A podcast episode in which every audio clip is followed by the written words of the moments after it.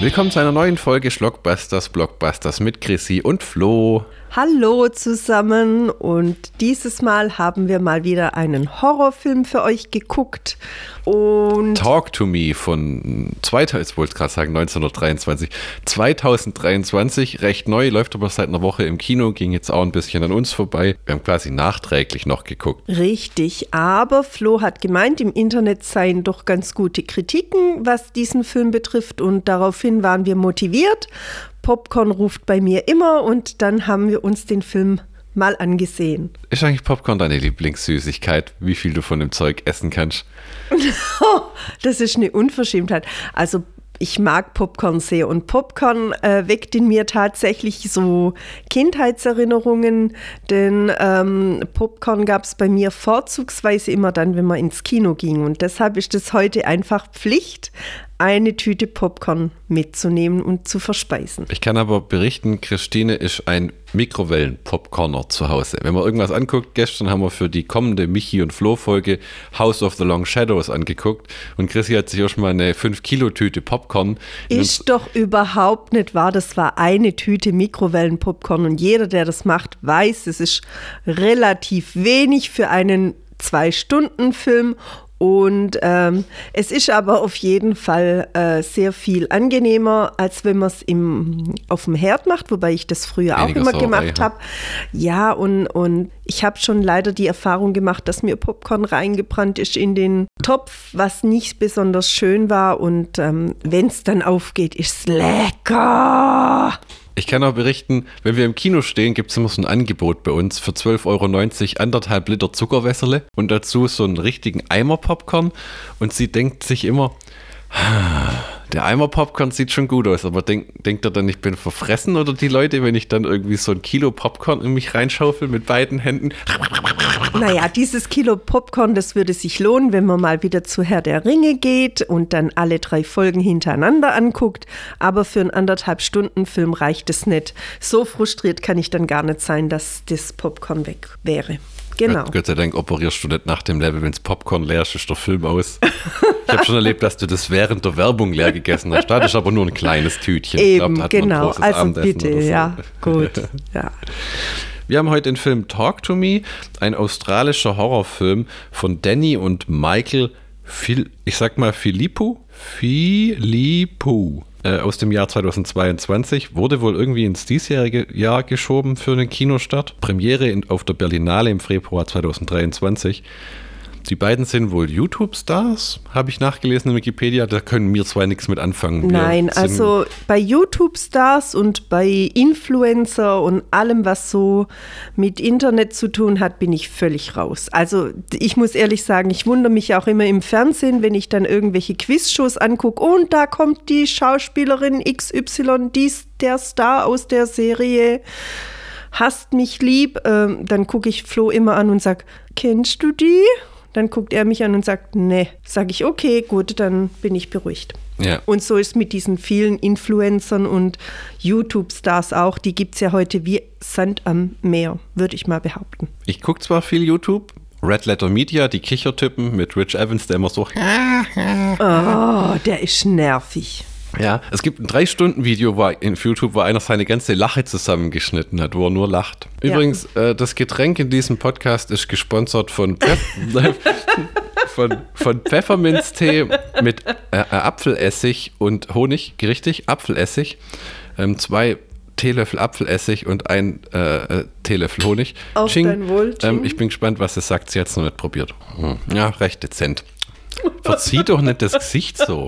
Ja, wir müssen nämlich beide zugeben, wir sind beide erkältet. Ich trage meinen Schnief schon seit über neun Tagen mit mir rum und huscht auch gewaltig, während Flo erst seit zwei Tagen geschwächelt hat und jetzt mittlerweile, weil er gestern drei Kannen von diesem neuen Lieblingsgebräu von ihm getrunken hat, schon wieder recht fit auf den Beinen ist, was mich sehr wundert, weshalb ich auch zu dieser Ekelsubstanz greife. Ich habe in der Zeit von Montag auf Dienstagnacht neun Packungen Tempos vernichtet. Ich habe es einfach hinter mich gebracht. Man muss aber dazu sagen, Flo ist sehr verschwenderisch, ja. Also er schnäuft einmal in die, ins Tempo und dann verschwindet es in den Annalen des ähm, Ich habe viel Schnäuz, okay? Ist doch gar nicht wahr. Du Du, hast ein, auch keine dezent, du bist ein große. dezentes Mädchen. Du hast eine kleine Nase. Naja. Ich niese einmal und das Tempo hat ein Loch. Ja, ja, ja, ja. Ja, ja, ja. also zurück zum Film. Zurück zum Thema Talk to Me. Produktionsland Australien, Originalsprache Englisch. Aber das passt gut. Wir talken ja auch zueinander, gell? Ah ja, genau. Ja. äh, Erscheinungsjahr 2022, qu- quasi. Länge lief aber jetzt auch schon in Deutschland im Kino. Länge 95 Minuten, ab äh, 16 freigegeben. Dann haben wir schauspielertechnisch Sophia Wilde als Mia, Alexander Jensen als Jade, Joe Bird als Riley, Otis Janchi als Daniel, Miranda Otto als Sue, die einzige, die wir kannten. Ja. Ne? Die, ähm, mir fällt echt nur ein, die, die ähm, ah, Eowyn. ist die Eowyn aus Herr der Ringe, ja, Ja. genau. Äh, die immer an Aragorn, Aragorn ran will, aber da hängt schon eine dran. Ja, aber das ist ja gerade das Schöne an dieser Geschichte, denn sie findet ja im, zum Schluss noch ihren Faramir. Die Geschichte kam, glaube ich, aber im Buch ein bisschen besser rüber als im Die Film. kam besser rüber Hm. als im Film. Ja, sie hat ihm auch nicht so hinterhergehechelt wie im Film, wobei man schon sagen muss, sie hätte gerne etwas mit ihm sich vorstellen können oder etwas mit ihm gehabt, aber aber im Film kam es rüber wie Aragorn, aber, aber, aber, aber. ja, ja, er hat sie auch recht komisch abblitzen lassen, finde ich, ja. Und im Film ist es halt wirklich so, also er macht ihr immer wieder Mut, sie findet jemand und, und sie wird ihre Aufgabe und ihre Buch Bestimmung finden im Buch, ja. Also das war, ehrlich gesagt, das waren meine absoluten Lieblingscharaktere. Einmal der Faramir, der im Film ziemlich komisch rüberkommt. Zwar durch einen guten Schauspieler verkörpert, aber äh, die Rolle haben sie nicht besonders gut ausgefüllt, meiner Meinung nach. Und de, das mit der Eowyn und äh, im Buch war das meine absolute Lieblingsgeschichte. Als die sich dann letzten Endes bekommen haben, ah, da war Chrissy ganz happy. Zoe Terakis als Haley, Chris Alosio als Joss, Marcus Johnson als Max und Alexandria Stephenson als Rhea. Miranda kennen Otto kennt man. Ja, genau, der andere noch nie gesehen irgendwo. Willst du die Handlung mal zusammenfassen oder soll ich? Also wir können, ich kann die Handlung so mal frei wiedergeben, wie ich sie erlebt habe. Also es geht um eine junge Frau, die Mia, und die Mia hat ihre Mutter verloren. Äh, wie, wo und wann weiß man nicht so genau. Sie hat eine Freundin, mit der sie sich immer trifft, und diese Freundin geht auf Partys und auf diesen Partys wird immer mit einer Hand experimentiert, also man soll die Hand ergreifen, dann muss man ein bestimmtes Sprüchchen aufsagen und dann erlebt man eine Geisterwelt. Die Geister besetzen einen und man, äh, man darf über 90 Sekunden nicht hinausgehen, dann muss man sie wieder verjagen, sonst bleiben sie in einer Person drin und äh, töten einen dann im Laufe der Zeit. Die Mia findet, findet immer mehr Gefallen daran, sieht dann ihre Mutter, die ihr irgendwelche Zeichen gibt und die mit ihr spricht, wobei man meiner Meinung nach nicht richtig rauskriegt, ist jetzt die Mutter gut, ist die Mutter jetzt eher äh, ein Bösewicht. Letzten Endes würde ich eher zum Bösen tendieren. Und die Mia erlaubt es dann auch einem noch Minderjährigen, dem minderjährigen Bruder ihrer Freundin, an diesem Spiel teilzunehmen. Und es geht was schief. Und ähm, das Böse steckt also in ihm dann. Sie versucht ihn zu befreien. Im Großen und Ganzen ist es dann auch quasi der Schlussakt, die letzten 30 bis 40 Minuten. Sie schafft es aber letzten Endes nicht, ihn zu befreien, wobei er dann frei wird. Schafft sie es nicht, ihn zu befreien oder befreit sie ihn? Was wird aus dem Bengel? Riley hieß er, glaube ich. Ja, der Bengel überlebt tatsächlich und wird auch wieder glücklich. Ah, genau. Nee, der wird gar nicht glücklich. Der ist Pampelmuse. Der schlägt ja immer wieder, wenn er aufwacht, seinen Kopf gegen die, die Wand. Ja, aber nachdem sie ihn befreit hat, glaube ich. Also sie schafft es so halbwegs. Nee, nee, der sagen. sagt kein Wort mehr. Der beißt ja seine Schwester, der ist nur noch im Wachkoma. Und am Ende will sie ihn in den Verkehr schmeißen, springt dann aber selber, die Mia. Ja, ja, aber er äh, ganz zum Schluss, all, ähm, ja, also sie springt dann selber und erwacht dann im Krankenhaus, wo dann alle Flure dunkel werden. Zum Schluss stellt man also fest, sie ist in der Geisterwelt verblieben. So, und das war's, Große und Ganze. Ja, das war der Film. Die Idee ist, dass die, also die benutzen diese ehemalige Geisterbeschwörerin Hand, um diese Geister herzurufen und zünden eine Kerze an und die Geister sehen dann ihrer Geisterwelt, wo sie gefangen sind, diese Kerze und gehen drauf zu. Und am Ende wird Mia selber zu so einer Seance gerufen und ergreift von jemandem Besitz, na, ist aber gleich aus. Ähm, Es die, ist die, eine, die missbrauchen das quasi als Partygag und machen da endlose Handyvideos von und finden das witzig, wenn die Leute besessen sind und fast ersticken jedes Mal und Ja, ein man- bisschen Man muss sagen, die Urspring, Ursprungsidee wegzukommen von diesen Ouija-Boards hin zu dieser Hand ist eigentlich ganz nett.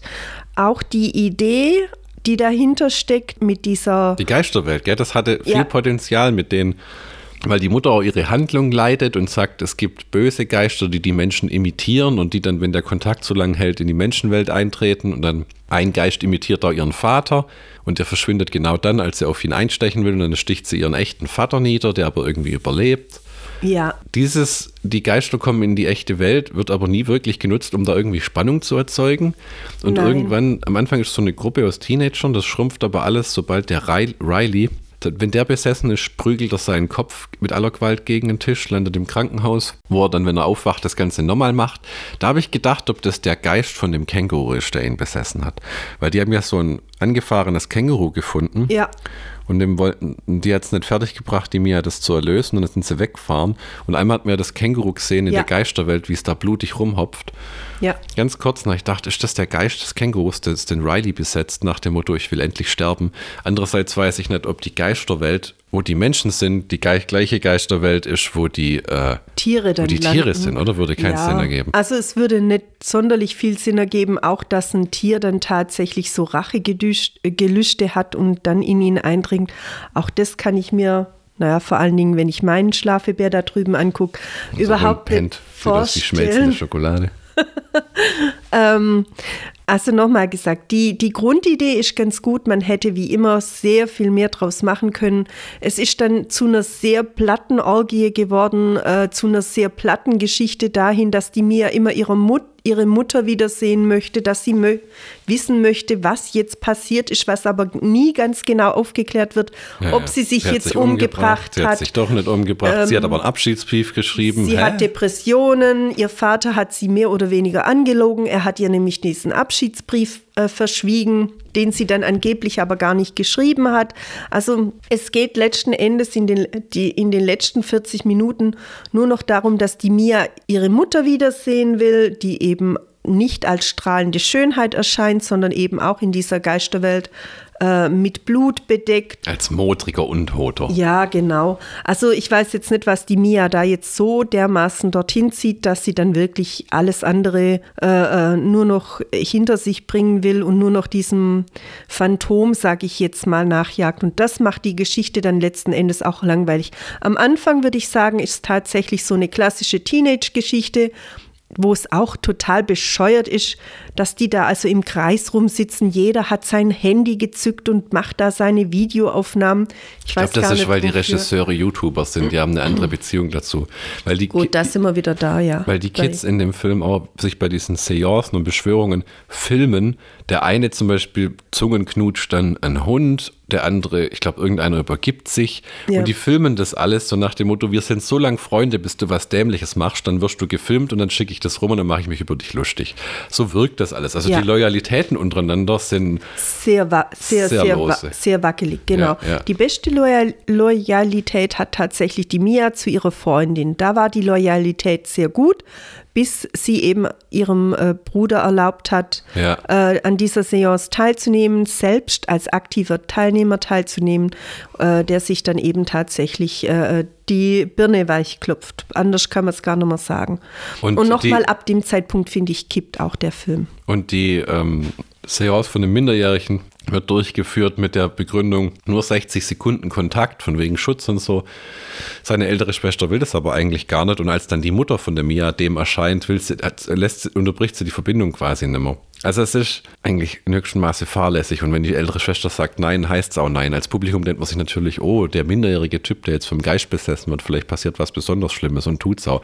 Wenn der sich mit dem Kopf da irgendwo gegenschlägt oder was haben wir denn noch? Ähm, es gab ein paar so Szenen, wo schon Blut drin war, wo dir die Schere in den Hals gerammt kommt, das war in Ordnung.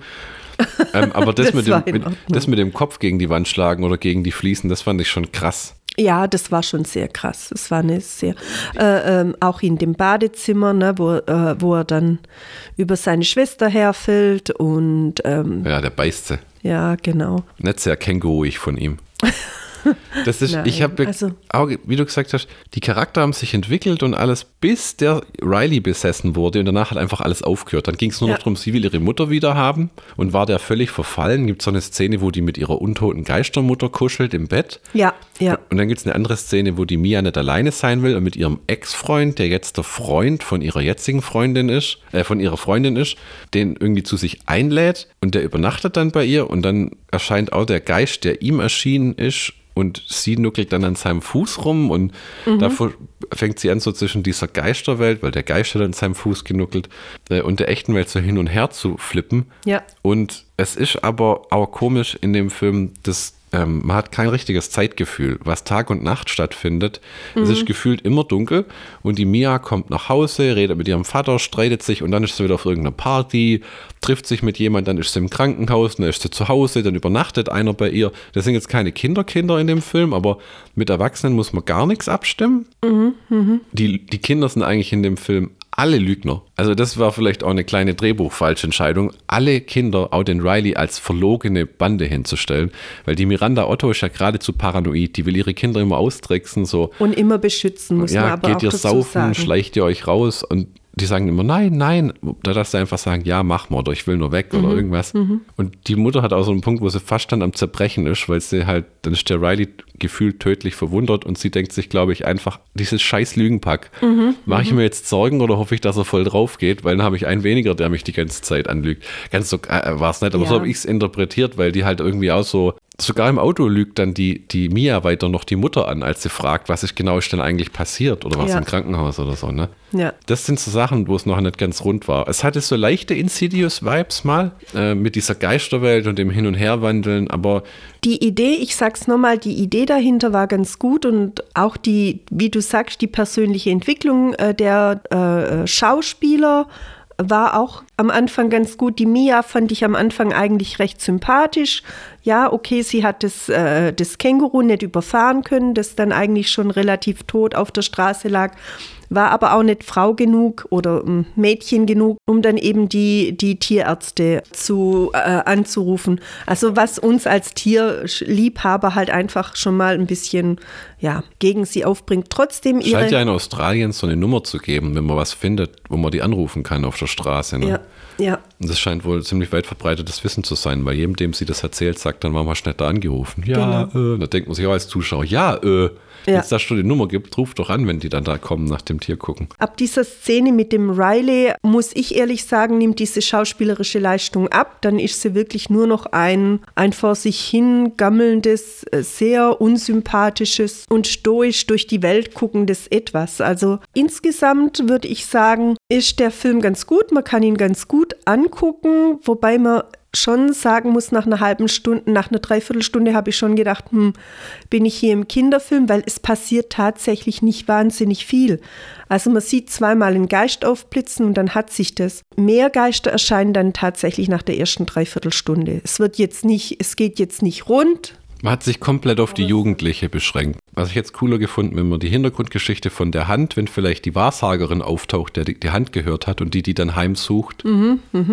Oder ähm, wenn die Geister, die Mutter hatte zwar eine Verbindung zu der Mia noch, er hat aber auch, stellenweise hat man nicht gewusst, betrügt die die, meint die es ehrlich, was will die eigentlich von der? Da war ein bisschen eine Geschichte, die am Ende aber auch noch drauf hinauslief, wer den Geist kommt zu uns. Ja, ja, genau. Ja, wo man denkt, wirklich, will die Mutter einfach, dass ihre Tochter sich umbringt? Oder sind die Geister dann quasi nur das Böse von dem Menschen, was übrig bleibt in dieser Parallelwelt, während das Gute? Wird alles nie drüber geredet, weil das mehr oder weniger die erste, fast die erste Stunde verbringt man, verbringt man mit Saufpartys, Teenager-Problemen und äh, ja. Wärst du interessiert an Krit- Kritiken, was die Leute so zu dem Film Ja, gesagt haben? gerne. Bei Rotten Tomatoes sind 95% positiv und in der Regel gibt es 7,8 von 10 Punkten. Also so berauschend war es dann auch nicht. Also es war kein schlechter Film. Es war, wenn man es jetzt vergleicht, wir wollten auch einen Podcast machen, haben es aber bleiben lassen zum neuen Insidious-Film, Ja. die uns alle bisher ganz gut gefallen haben.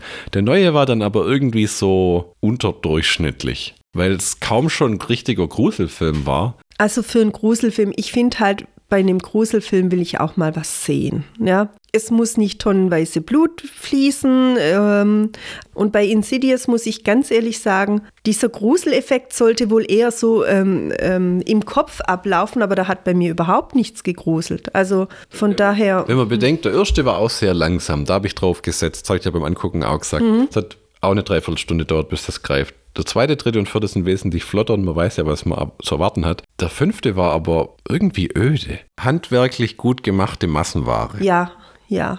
Da haben sie auch, dass die Geschichte war komisch erzählt, weil das ja. viel zur Entfremdung und das Teenager war wieder, äh, Vater, du bist blöd und lass mich in Ruhe, statt dass die sagen, komm, wir gehen der Sache jetzt auf den Grund und fahren mhm. mal rum und schauen. Mhm. Und es war einfach, ist nicht das, was man sich erhofft hatte. Nein, also, also im, im Hinblick darauf, was davor gelaufen ist, war das schon die schwächste Folge, muss man so sagen. Aber ähm, so war das Talk to Me für mich im Endeffekt auch. Du warst bis am Ende an Bord, aber bei mir war es irgendwann dann rum und das Ende war auch so ein typisches, oh, und jetzt wird Mia als Geist zur Seance gerufen, wo ich mir denke. Und wieder hat sie saufende Jugendliche vor sich, wo ich mir denke, wirklich? Also das ist alles, die Hand wird immer nur von saufenden Jugendlichen benutzt? Ja, wobei ich das überhaupt nicht ganz rekapitulieren konnte, wo jetzt plötzlich, also die Hand war ja wohl in ihrem Nachlass, also in ihrem Zimmer. Und dann landet die irgendwie bei Spanisch sprechenden Kindern oder ja, was das also war? das war dann schon wieder, aber gut, es sollte halt signalisieren, es geht immer weiter, es geht immer weiter, es geht immer weiter, aber es war eine... Eine Fortsetzung soll schon in der Planung sein, obwohl das hier ein finanzieller Flop war. Das heißt dann Talk to Me mit einer 2 in der Mitte, weil es eine Fortsetzung ist. ja, weiß nicht, vielleicht gucken wir es an, vielleicht nicht. Ich, hm. äh, hm. ich würde zusammenfassen, keine gut ausgearbeiteten Charaktere. Die Spannung kommt auf, versiegt dann aber wieder. Zum Schluss Effekt Hascherei ein bisschen, ja. dass immer mehr Geister kommen, um das Publikum eben auch am Laufen zu halten. Klischee-Ende, das auch keine Spannung erzeugt, sondern ein eher entlässt aus dem Kinosaal mit, ja, gut. Das war jetzt eins von drei Stereotypen. Das andere, andere war noch, ihre Mutter ist dann doch die Böse ja. oder eine Gestalt von ihr läuft jetzt in der echten Welt noch rum. Also äh, ja, viel, viel Luft nach oben. Ich würde mal sagen, ich würde wirklich sagen, wenn man fünf Punkte vergibt, dann würde ich sagen, sind es bei mir nur zwei von fünf, weil es mich echt nicht gerissen hat, groß. Also mehr würde ich auch auf jeden Fall nicht geben. Zwei von fünf, ja. Wahrscheinlich haben wir uns das nur angeguckt, weil es nicht Insidious 6 war.